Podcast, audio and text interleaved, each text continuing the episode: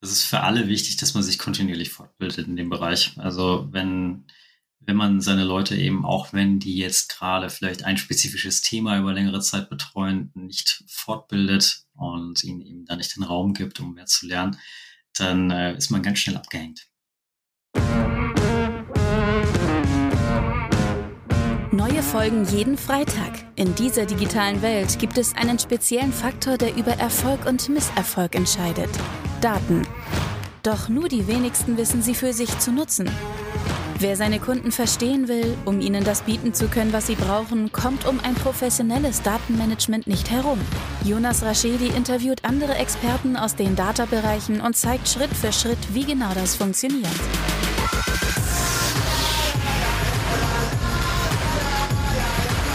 Diese Folge wird unterstützt von Raschedi Consulting.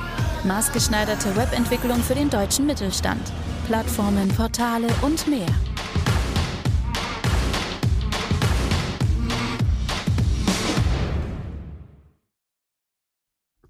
Herzlich willkommen zu My Data is Better Than Yours, der Data Driven Marketing Podcast. Schön, dass ihr eingeschaltet habt. Heute, wie jede Folge, muss ich ja gestehen, um mich nicht selbst zu loben, ein spannender Gast, der liebe Jens. Hi Jens. Hi Jonas. Damit die Zuhörer und Zuhörerinnen einmal einen Eindruck bekommen, wer da jetzt vor dem Mikrofon sitzt, auf der anderen Seite, stell dich doch einmal kurz gerne vor, Sag, wo du arbeitest, was du vielleicht bis jetzt schon gemacht hast und was deine Aufgaben sind. Gerne. Jens Hofmann, mein Name. Ich bin bei der Versicherungskammer. Das ist äh, für die Leute, die nicht in Bayern wohnen, ähm, einer der größten öffentlichen Versicherer in Deutschland. Ähm, ich bin von meiner Rolle im Moment Abteilungsleiter von Customer Insights and Analytics. Das sind letzten Endes drei Teams, die wir haben. Das ist zum einen die Marktforschung. Äh, zum anderen ist das die, sind das unsere CX-Leute, also sprich die Kollegen, die Customer Feedback erheben und die auch Maßnahmen daraus ableiten, eben die ganze Analytik machen.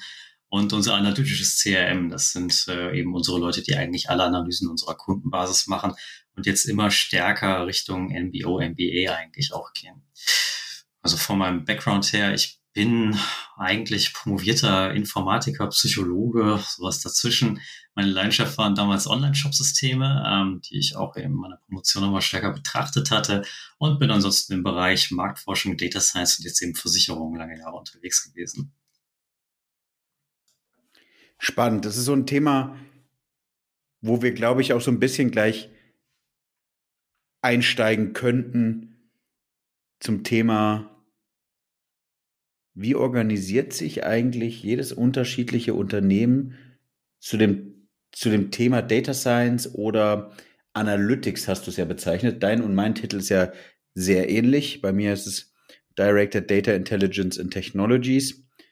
Data Intelligence oder Customer Intelligence kann man jetzt beides äh, ähnlich sehen. Ähm, vielleicht magst du den, den Vortritt haben, so wie habt ihr es aufgebaut? Warum habt ihr es so aufgebaut in der Organisation? Das ist ein Thema, was mich unglaublich beschäftigt, weil wir sind gerade auch einen Schritt in die Richtung gegangen und haben uns neu strukturiert, ähm, mal rauszufinden, welche Vor- und Nachteile ihr in diversen Situationen seht oder in diversen Modellen seht, ähm, ja, und was dann schlussendlich geworden ist. Gern, ja. Also das ist ein ziemlich kompliziertes Thema. Du weißt ja, bei Versicherungen hast du häufig so eine gewisse Teilung zwischen zum Beispiel ja, Lebensversicherer, dann deinem äh, Hausrat, Haftpflicht, Kfz-Versicherer, also Composite heißt das dann, ähm, und Krankenversicherer. Und das bedeutet in vielen Bereichen auch, du hast ziemlich stark getrennte Daten, Datentöpfe, du hast ziemlich stark getrennte Fachexperten, die jetzt auch nicht ja, einen direkten Austausch unbedingt haben, also einen gewissen Austausch, aber die jetzt nicht im täglichen Doing zusammenarbeiten und das ist ähm, bei uns auch lange Jahre so gewesen in dem Bereich.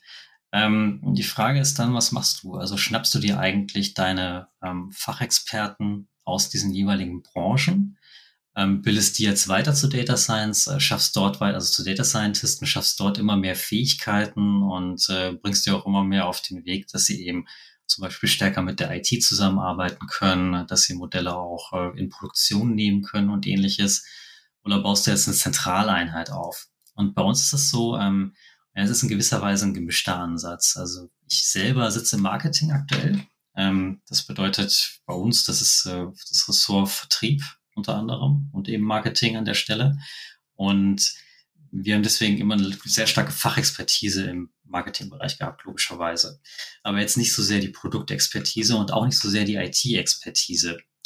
Ähm, wir haben den Bereich trotzdem sehr stark ausgebaut und jetzt eben gerade was MBA, MBO anbelangt, also Next Best Offer, Next Best Action, was kann ich meinem Kunden als nächstes gut anbinden, ähm, auch immer stärker Richtung IT geschoben. Also das immer stärker dorthin verankert, immer stärker eine Brücke geschaffen auch ähm, in die Vertriebssysteme letzten Endes. Das ist was Neues bei uns. Also das gibt es natürlich in gewissen Ansätzen schon immer, aber dass du eigentlich direkt aus den Fachabteilungen Daten in diese Systeme reinschiebst und was jetzt nicht irgendwelche Vertragsdaten oder ähnliches sind, sondern eben auch genau sowas, ähm, was mache ich als nächstes Bestes mit dem Kunden. Ähm, das ist schon, das ist schon relativ neu und sticht bei uns auch relativ heraus. Ähm, wir haben trotzdem auch eine zentrale IT-Einheit, die eben Data Science mit betreut und die auch Data Science Projekte mitmacht. Ähm, die Einheit macht jetzt aktuell wirklich Grundlagen im Sinne von, was brauche ich noch als Infrastruktur? Ähm, kannst du dir vorstellen, bei uns als Versicherer, wir haben nicht alles in der Cloud. Wir haben eigentlich ziemlich wenig, ehrlich gesagt, in der Cloud. Das bedeutet, wir haben zum Beispiel einen eigenen High-Performance-Cluster. ja, ja, das ist, also wir haben einen eigenen High-Performance-Cluster, wo wir eben Modelle auch drauf rechnen können. Der wird eben dann zentral von den Data Science-Kollegen betrieben.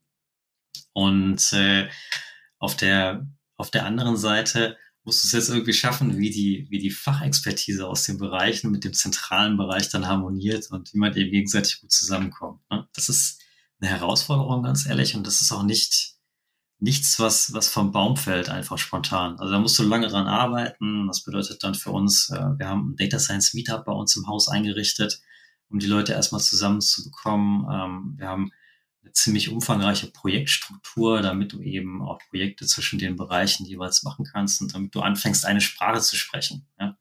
Herausforderung eins war einfach bei uns im Konzern, naja, eigentlich sind die ganzen Analysten bei uns im Wesentlichen auf SAS unterwegs. Also sprich, ähm, wir haben auch noch ein ähm, SAS-Cluster letzten Endes, programmieren in SAS. Ähm, wir haben äh, hunderttausende Zeilen an Code, die eben in SAS laufen ja. produktiv jeden Tag laufen. Ähm, und die jetzt auch so schnell nicht verschwinden werden. Es gibt immer Bestrebungen, das langsam abzulösen, ähm, hat Hintergründe an der Stelle. Ähm, aber du kannst es nicht so im Big Bang auf der einen auf einmal abschaffen, ja, weil da viel zu viele Leute dranhängen und weil es wahrscheinlich auch dann erstmal keinen höheren Business Value für dich insgesamt hat, wenn du sagst, du machst jetzt einfach einmal Tabula Rasa und hast jetzt alles nur noch in Python irgendwo. Ja. Liest du halt deine, deine Fachleute einfach gesagt. Wenn, wenn, wir, wenn wir nochmal einen Schritt zurück machen, Jens, ähm, welche Modelle gibt es denn überhaupt, um Data Science oder allgemein, lass uns das vielleicht sehr verallgemeinern, so eine Data Unit hinzusetzen? Ich kenne drei Modelle. Zentral, keiner in der Fachabteilung, nur zentral. Mhm. Ähm, andersrum gibt es das Modell nur in den Fachabteilungen. Das heißt, jeder baut seinen, einzeln seine Leute auf. Und es gibt das sogenannte Hub-and-Spoke-Modell. Mhm. Ähm, das ist ein Mix aus allem. Das heißt, ähm, das erste war ja das Hub, das zweite war das Spokes und jetzt das dritte ist sozusagen Hub-and-Spoke. Das bedeutet, es gibt eine kleine zentrale Einheit, die Sachen vorschlägt, die Guidelines festsetzt und dann mit den Spokes, wo wiederum die Leute in den Fachabteilungen arbeiten, zu aktivieren. Mhm. Das, so wie ich jetzt bei euch das verstehe, seid ihr Ersteres. Wir, ich, ich würde uns mittlerweile ehrlich gesagt als Letzteres bezeichnen. Aber ja. eben, es ist von außen nach innen gewachsen. Oder besser gesagt, du hattest eigentlich beide, also du hattest ein zentrales Modell und also hattest erst das dezentrale Modell natürlich. Dann kam ein mhm. zentrales mhm. Modell dazu und das Ganze wächst jetzt zusammen immer stärker über die Zeit. Das bedeutet auch die zentrale Einheit, also das Hub-and-Spoke-Modell ist ja auch gerade eben sehr stark auf Enablement, glaube ich, basierend, dass du also schaust, dass du in den Fachbereichen Experten aufbaust.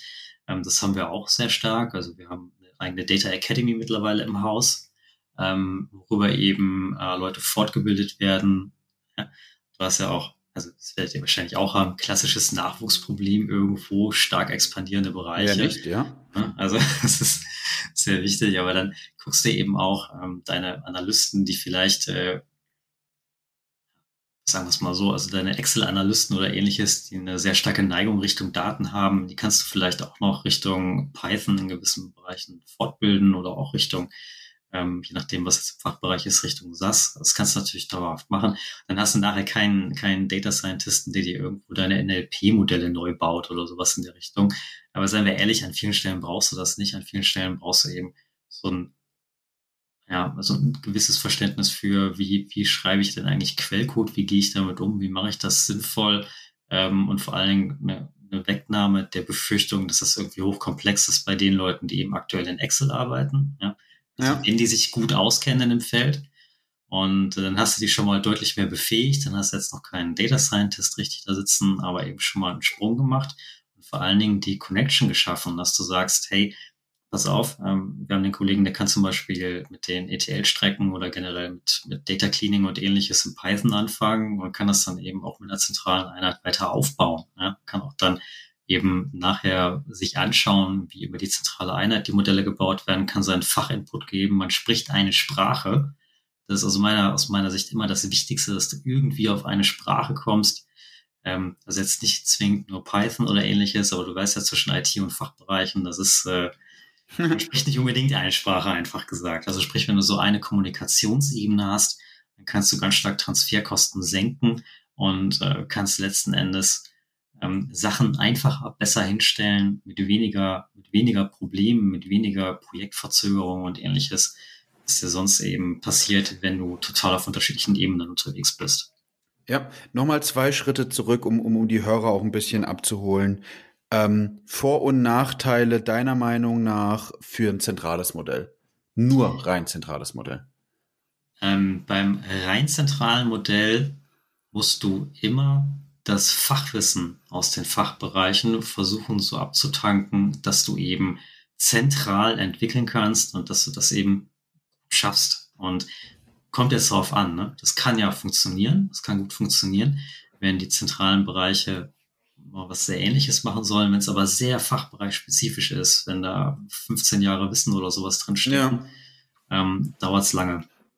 Sehe seh ich, seh ich genauso, weil, sind wir ehrlich, im Data-Bereich musst du immer priorisieren. Mhm. Und wenn du anfängst zu priorisieren, ist es meistens so, dass der meiste, der, der am lautesten schreit oder der im besten Fall natürlich, der auch beweisen kann, dass seine Mehrwerte für die Organisation am größten sind, die umgesetzt werden. Wenn du nur ein rein zentrales Modell hast, kommen natürlich Leute aus den Fachabteilungen, die keine, also nicht so eine tiefe Expertise haben von Analytics, zu einem. Man muss erst aufgeschlaut werden, man versucht es umzusetzen und man, wie du sagst, man hat so den, den, den Blick in die Fachabteilung verloren. Mhm. Darüber es gibt hinaus, natürlich noch ja, da, darüber, hinaus, darüber hinaus habe ich irgendwie das Gefühl, dass ähm, die Situation auch so ist, dass dadurch, dass dir das gesamte Bild fehlt, du auch die Technologieentscheidungen gar nicht so gut treffen kannst. Also beim, beim, Definitiv. beim Zentralmodell, ja. Hm. Definitiv. Also ähm, du startest halt also wenn du in der Firma startest und das völlig neu machst, hast du natürlich bessere Optionen, aber in der Regel, also wenn du jetzt nicht im Startup bist, findest du ja immer schon etwas vor. Und ja. die, die Infrastruktur, dein Tech-Layer, den du eigentlich brauchst, ähm, der ist häufig dann sehr unterschiedlich zwischen den Bereichen. Und wenn du, wenn du zum Beispiel so einen Sprung schaffst und sagst, hey, du hast jetzt hier Artefakte, du hast jetzt irgendwo Codefragmente, die du recyceln kannst zwischen unterschiedlichen Bereichen, die schon mit Data Science arbeiten, dann hast du schon mal einen Riesensprung geschafft, auch wenn das erstmal nicht so klingt, je nachdem, wo man herkommt. Aber ähm, dann hast du eben auch wieder geschafft, dass die Bereiche sich so ein bisschen untereinander austauschen und voneinander lernen. Ähm, was jetzt die Technologie unten drunter anbelangt, naja, also stell dir vor, du gehst jetzt zu einer Firma neu. Stell dir vor, es wird irgendwie zentral was neu geschaffen. Und die Frage ist ja, mit welchem Technologiestack wollen wir das dann machen? Ja, natürlich sagen, ja, ich möchte es natürlich, also rein hypothetisch, wird man natürlich nicht unbedingt machen, aber dann würdest du vielleicht sagen, ja, ich möchte jetzt eben äh, das irgendwie in der Cloud machen und für euch ist da eben äh, Microsoft Azure Synapse oder sowas ganz toll geeignet oder sowas mit eurem Use Case. Ähm, dann kommst du nachher dahin und siehst, okay, äh, also es gibt schon ganz viele Modelle, die laufen dort in SAS. Es gibt da äh, die eine Person, die macht die gesamte Modellierung für irgendeinen Bereich äh, in, in irgendeinem komischen Skala-Dialekt oder sowas. Oder es gibt irgendwie einen Bereich, der ehrlich gesagt einfach das Ganze aus Excel rauszieht oder eine Access-Datenbank noch irgendwo dahinter hat. Dann wirst du mit deinem neuen Ansatz wahrscheinlich keine richtigen Fans gewinnen, initial bei den Leuten, die du mit ins Boot holen möchtest. Und damit musst du natürlich so den Leuten verkaufen, hey, was sind die Vorteile eigentlich? Musst aber auch eben auf ihre Bedürfnisse natürlich eingehen an der Stelle. Und aber beim zentralen Modell hättest du das ja nicht. Im zentralen Modell hättest du ja niemanden, der irgendwie anderswo arbeitet, sondern du hättest beim zentralen Modell, dass alle bei dir mitarbeiten oder gar nicht mit Daten arbeiten. Würdest du denn dann, also wenn du in eine Firma kommen würdest, würdest du dann also alle Leute aus den dezentralen Einheiten in die zentrale Einheit reinholen? Wenn die sich ausschließlich mit Analytics beschäftigen, ja. Das ist ja, das ist ein interessanter Ansatz. Also, also nee, nee wir sprechen jetzt nur, also Jens, wir sprechen nur über eins, äh, Modell 1, Modell 2, Modell 3. Eins ist sozusagen mhm. zentral. Zwei, ich, wir versuchen ja gerade alle durchzumachen. Äh, Vor- und Nachteile für zentral, äh, Vor- und mhm. Nachteile für dezentral. Ich bin äh, der Überzeugung, jetzt ist jetzt schon der, der äh, Cliffhanger weg, ähm, dass das äh, Hub-and-Spoke-Modell das beste Modell ist. Mhm. Ich bin, ich bin auf deiner Seite an der Stelle. Also Hub and Spoke funktioniert eben am besten. Ne? Fachbereichswissen mit einsammeln. Ja. Ähm, bei, bei den, aber bei zentral den Technologielayer aufbauen ja, und schaffen. Genau, ja. Weil das, das Gleiche, was wir, was ich jetzt, was wir über die Zentrale gesprochen haben, wird das gleiche Gegenteil bei, bei dezentral sein. Bei dezentral wirst du die Möglichkeit haben, ähm, statt, da hast du zwar hohes Fachwissen, aber das technische Wissen oder eine Technologie einzusetzen, ist ja meistens so, dass du eine Cloud, SaaS-Lösung oder wie auch immer, aber auch äh, on-premise gehostete Sachen immer so im Kontext nutzen musst oder die, die, die, die, wie sagt man, die Entwicklungskosten ähm, halten sich ja im Grenzen, sind aber durch irgendwie Barrieren gewiss hoch, so dass du es am besten über mehrere Leute verteilen kannst, damit du die mhm. Kosten teilen kannst. Und das hast du eigentlich dann wieder nur im Hub-and-Spoke-Modell, ähm, dass du die Vorteile von beiden und die Nachteile von beiden erschlägst. Und es ist ja meistens so, dass es nicht funktioniert, diese Lösung. Ähm, also A und B, dann die Vor- und Nachteile zusammenzuschmeißen und dann wirklich nur eine Stärke zu haben. Ich bin aber davon überzeugt, und so haben wir es auch bei uns umgesetzt, dass es wirklich funktioniert, weil wir haben uns den Spoke rausgesucht, der die meiste Technologie hat, also die, das meiste Fachwissen, haben den mit in den Hub integriert. Das heißt, wir haben ein Hub, einen zentralen Hub mit dem höchsten Fachwissen und die Spokes und haben damit den Leuchtturm, den wir brauchen, um die Themen wieder reinzutreiben, auch zentral mhm. und schaffen dann darüber Technologieentscheidungen zu treffen, äh, Methodenentscheidungen zu treffen, die nicht zu weitreichend sind, damit wir auch natürlich die Fachabteilung nicht beschneiden. Ähm, womit wir die Fachabteilung dann hinten raus äh, enablen können. Und bis jetzt funktioniert sehr gut. Ähm, ich habe auch den Eindruck, dass es sehr gut angenommen wird und ähm, dessen natürlich mit einer gehörigen Portion Self-Service. Also alle müssen die Tools, die wir zur Verfügung stellen, selber nutzen können. Dafür ist unser Job, die zu enablen. Aber dann, wenn wir denen die, die, ähm, wie sagt man, die Stützräder abgenommen hat, müssen sie selber funktionieren. Mhm. Also das ist ein super Punkt. Ich glaube, das ist auch wirklich ein gutes Konzept ähm, und hängt natürlich davon ab, wenn du, ähm, wenn du eine Firma hast, die schon sehr viel in allen unterschiedlichen Bereichen aufgebaut hat, da wird es schwierig, das in einem äh, schnellen Kontext eben entsprechend umzusetzen. Ähm, weil natürlich, ne, machst natürlich einen Kompromiss ganz klar, ähm, hast aber nicht diesen großen Kompromiss, dass du ganz viele unterschiedliche Technologielandschaften aufbauen musst oder hast im Haus dann, die überhaupt keine Synergie miteinander haben. Und auf der anderen Seite eben nicht dieses Problem, dass du nicht richtig ins Fachbereichswissen reingreifen kannst. Ne? Also von daher ganz wichtig. Und ich meine, überleg mal, was, wo, wo, wo willst du denn hin? Also letzten Endes auch da, ähm, die Teams sollen irgendwie cross-funktionaler werden, mit denen du arbeitest. Die Projekte sind cross-funktionaler. Du hast ganz wenige Leute, die so ein Gesamtverständnis von deinem Prozess haben in der Tiefe. Also wenn du jemanden hast, ist es schon super. Und du hast äh, ganz viele Leute, die sich letzten Endes mit äh, den, den Fachbereich, also mit den jeweiligen Spezifika extrem gut auskennen, sei es jetzt der Modellierungspart, ähm, sei es irgendwie Feature Engineering, sei es aber auch eben, was ist denn eigentlich meine Business-Anforderung in dem Projekt? Ne? Und ähm, ja, dadurch, dass, dass, dass diese, diese Schwellen kriegst du, glaube ich, nur runtergerissen, kriegst du nur abgebaut, wenn du eben ähm, alle etwas informierst, wenn alle zumindest grundlegend Bescheid wissen, worum es geht. Und ja. das ist aus, aus meiner Sicht ein großer Vorteil von dem Modell, auch was du genannt hast. Sind wir ehrlich, die, die Marketingleute, die Produktleute in Kombination mit, mit, mit den uns Analysten oder mit den Data-Leuten, das ist schon manchmal nicht so einfach. Warum?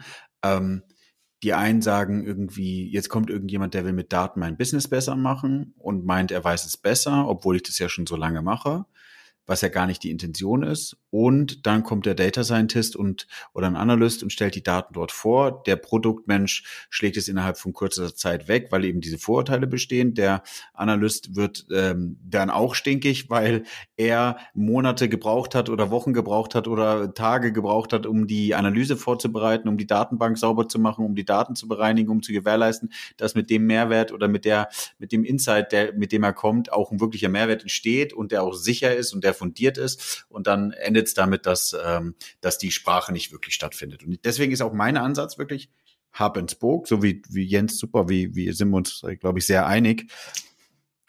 Wie es sein muss, ist zentral Wissen aufbauen bis zum gewissen Grad. Die Fabrik sein dafür, an die Fahrräder Stützräder zu bauen. Aber wenn eben aus dem, aus dem Spoke, aus äh, Supply Chain, aus HR, äh, wo auch immer, jemand kommt, der sagt, ich möchte jetzt gar kein Mountainbike fahren, sondern ich möchte in der Analogie zu bleiben, sondern er möchte gerne Rennrad fahren, dann kann man ihnen auch helfen, mit den Methoden, mit der Technik, die man zur Verfügung gestellt hat, sein Rennrad zu enablen, zu fahren. Ja? Oder auch mal einen besonderen Case zu bauen. Ähm, immer mit dem Wissen, man steht mit, mit Rat und Tat zur Seite, aber die Fachabteilung, die Spokes, sollten auch einen gewissen Eigenantrieb haben, um sowas umzusetzen. Weil die müssen ja auch wieder die Daten nehmen, die sie haben oder die Insights, die sie haben und akti sie aktivieren. Und dann ist es ja noch besser, wenn man dann hingeht und sagt, man hat eine ganz neue Abteilung identifiziert, die hat vorher nie mit Daten gearbeitet. Da kann man natürlich dann viel stärker unterstützen, wie auf der anderen Seite, wenn man sich mit einer Fachabteilung unterhält, die schon extrem mit Daten gearbeitet hat, wo es auf einem anderen Niveau ist. Diese Folge wird unterstützt von Rashedi Consulting. Maßgeschneiderte Webentwicklung für den deutschen Mittelstand. Plattformen, Portale und mehr. Was habt ihr für einen Ansatz in der, in der Entwicklung letzten Endes? Wie baut ihr eure Data Science Projekte auf? Habt ihr, also seid ihr da, seid ihr da in Anführungszeichen agil, beziehungsweise macht ihr irgendwie Scrum schon bei der Projektfindungsphase oder schreibt ihr dafür Projektpläne und geht das länger an?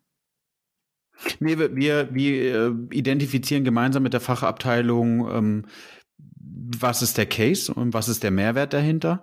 Die Fachabteilung muss dann einmal mitbringen, welche Datenquellen sie brauchen. Und wir wünschen uns, dass auch die Fachabteilung dann sagt, wenn wir die Daten schon zentral haben oder nicht zentral haben, welche Datenparts sie davon brauchen, wie hoch sie, sie die Qualität einschätzen mit den Daten, die sie mitbringen wie so ein klassisches Gastgebergeschenk, wenn du zur Party kommst.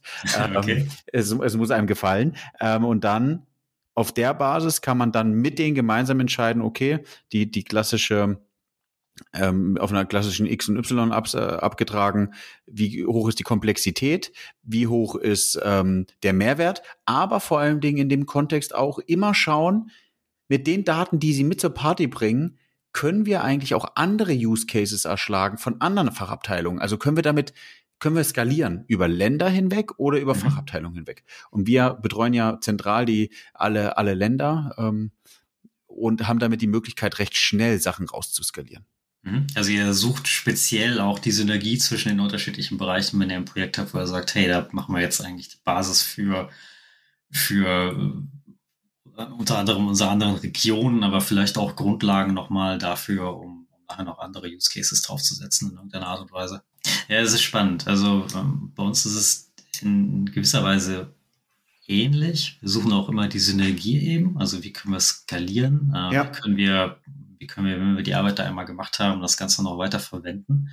Ähm, das ist aus meiner Sicht auch ein ganz entscheidender Part da drin. Denn was du häufig hast, ist so ein überspezifizierter Use Case. Also vielleicht zu lange in der, in der Theorie zu lange in der, in der Skizzierung bleiben und ein bisschen zu wenig in der Umsetzung danach, ja. Das ist, äh, das ist auch so eine spannende Balance, die man hinbekommen muss. Ja.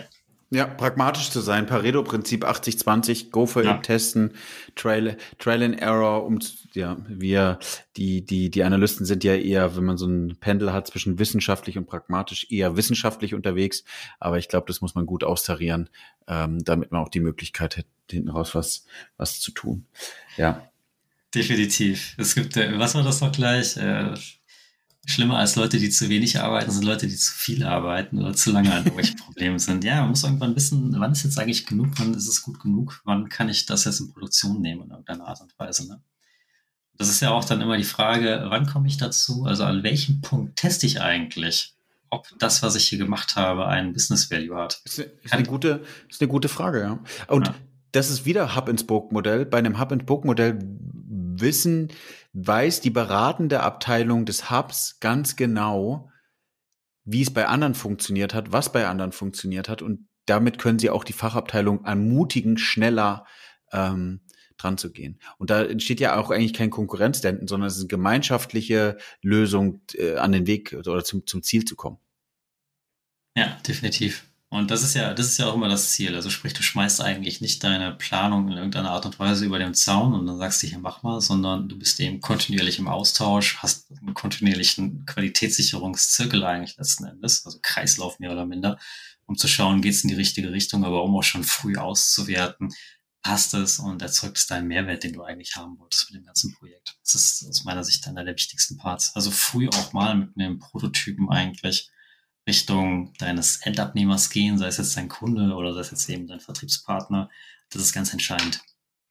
Jens, ähm, ich glaube, wir haben jetzt von links nach rechts, von oben nach unten das ganze Thema Organisation gedreht, was sehr spannend ist. Ähm, um vielleicht noch so einen zweiten ähm, Insight vielleicht von deiner Seite auch mit reinzugeben. Hast du noch ein Thema, wo du ein Use Case sagt man immer so schön, oder Value Case, um so Buzzwords zu droppen, äh, hast und vorstellen kannst, die, ähm, die du erlebt hast? Value Case ist natürlich nochmal schöner, ja. Ähm, auf jeden Fall. Also wir haben vor einiger Zeit ein Reporting-System für einen speziellen Bereich ausgerollt und hatten da so ungefähr 1000 User letzten Endes drauf. Was bei uns spannend war, war, ähm, na, wie baust du eigentlich die Reports? Ja? Die sind immer ein bisschen spezifisch. Die einen haben die Anforderungen, die anderen haben die anderen Anforderungen. Wie machst du da eine Qualitätssicherung drauf? Ähm, wie laufen die gut und wie vermeidest du, dass du letzten Endes komplett der Verantwortliche bist, um die ganzen Reports zu designen in irgendeiner Art und Weise? Also wie kriegst du die Leute so ein bisschen was in den Self-Service?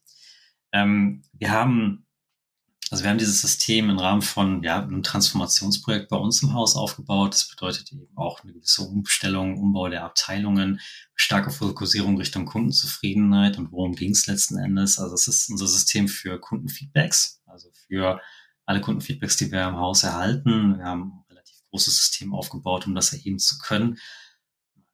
Kleiner Schwenk am Rande. Äh, der Großteil unserer Kunden ist eigentlich noch auf dem Papierweg unterwegs. Das stellt sich jetzt langsam um. War auch die Frage, wie kriegst du die dazu, dass die eben online auf bei einem Survey mitmachen? Ähm, haben wir aber ganz gut hingekriegt.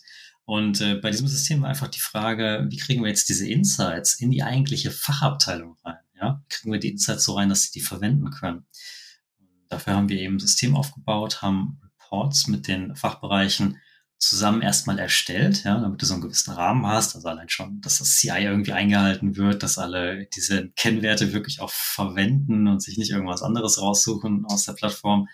Ähm, aber auch, dass da das drin steht, womit diese Fachabteilung am besten jeweils arbeiten kann.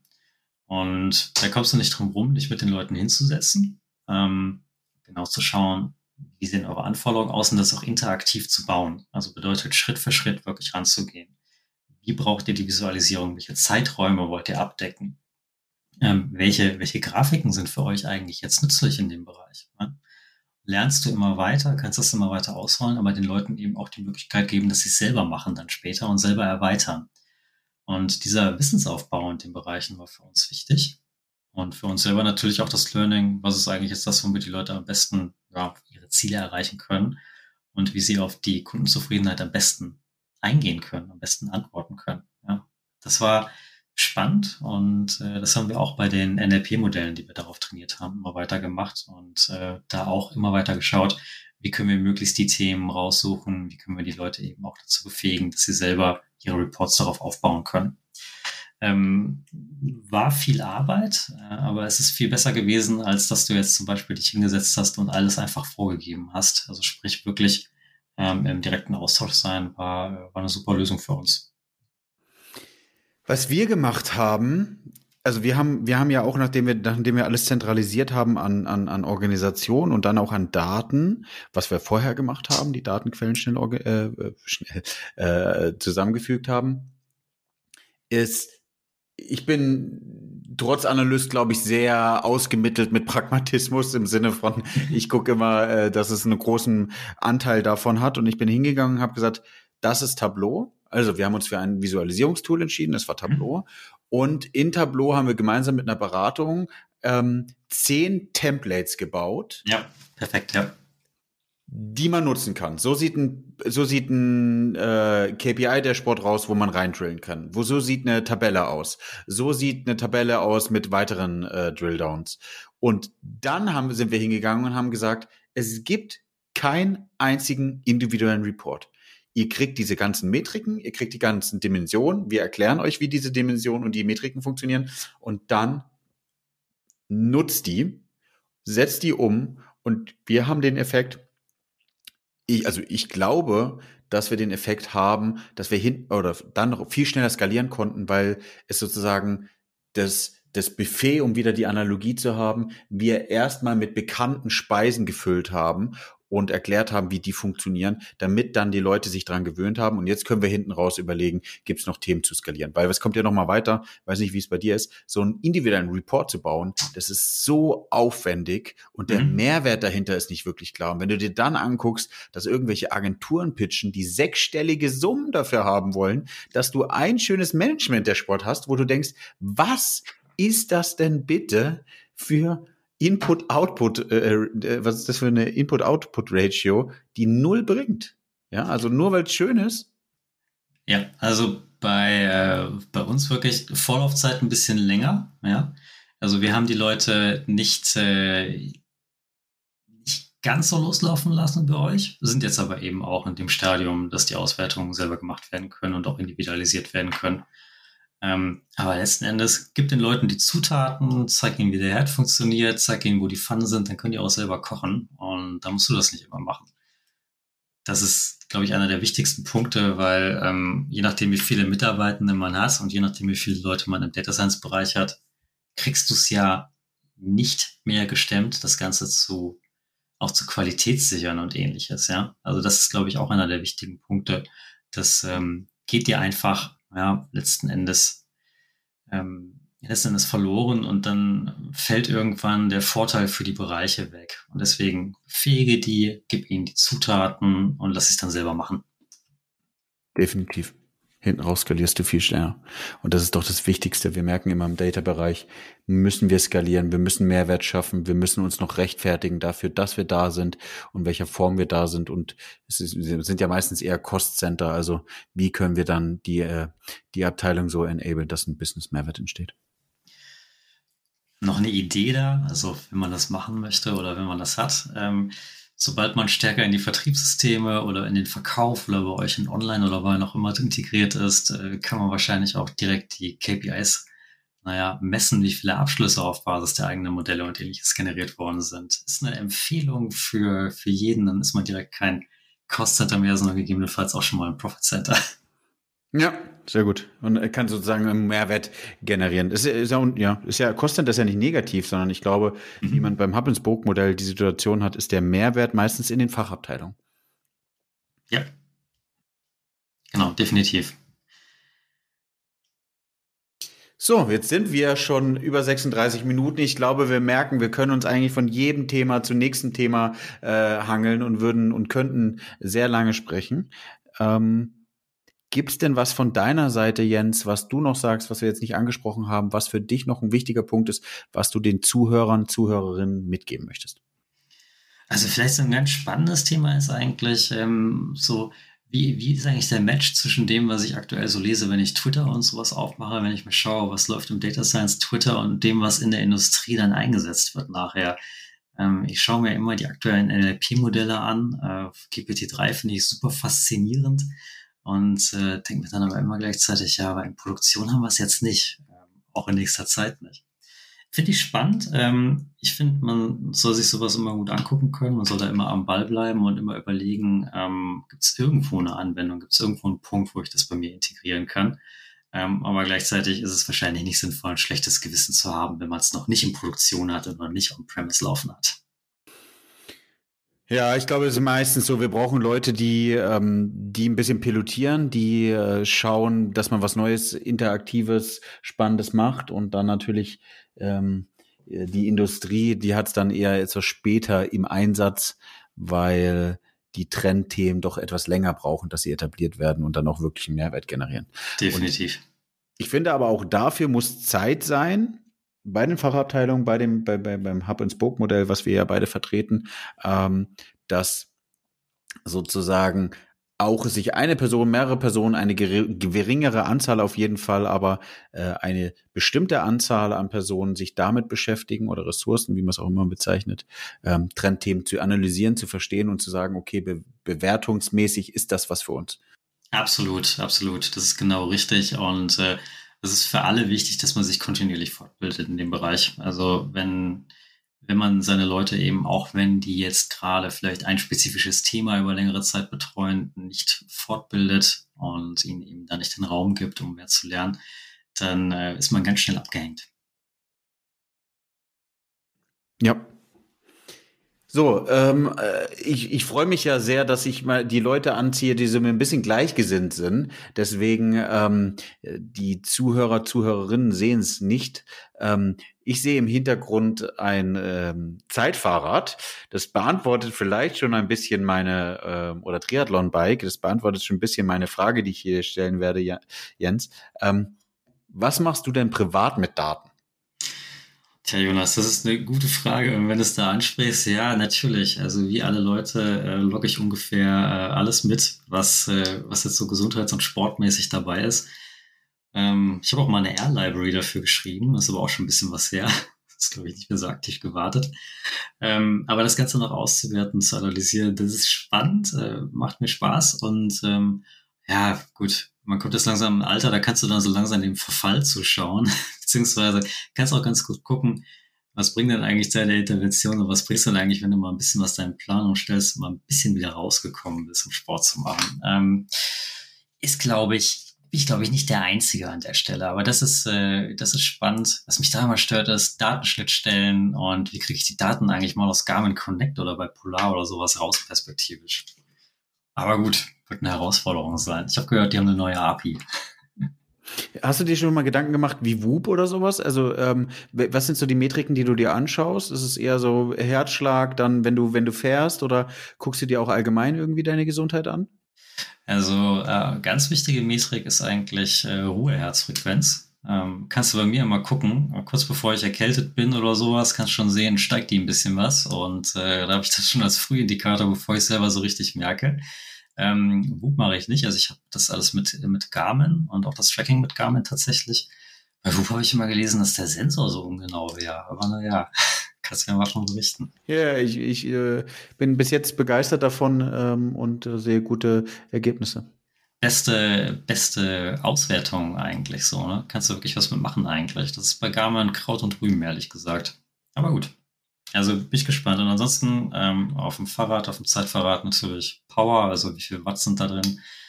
Schöne Metrik, sehr genau, sehr spezifisch, kann man gut nachtrainieren, kann man sich super, super gut mit quälen, auch einfach gesagt. Aber ich meine, na gut, irgendwie macht man es ja dafür und irgendwie scheint das dann ja Spaß zu machen. Bist du. Vielen, vielen, ja, ja, oder, ja, du darfst noch.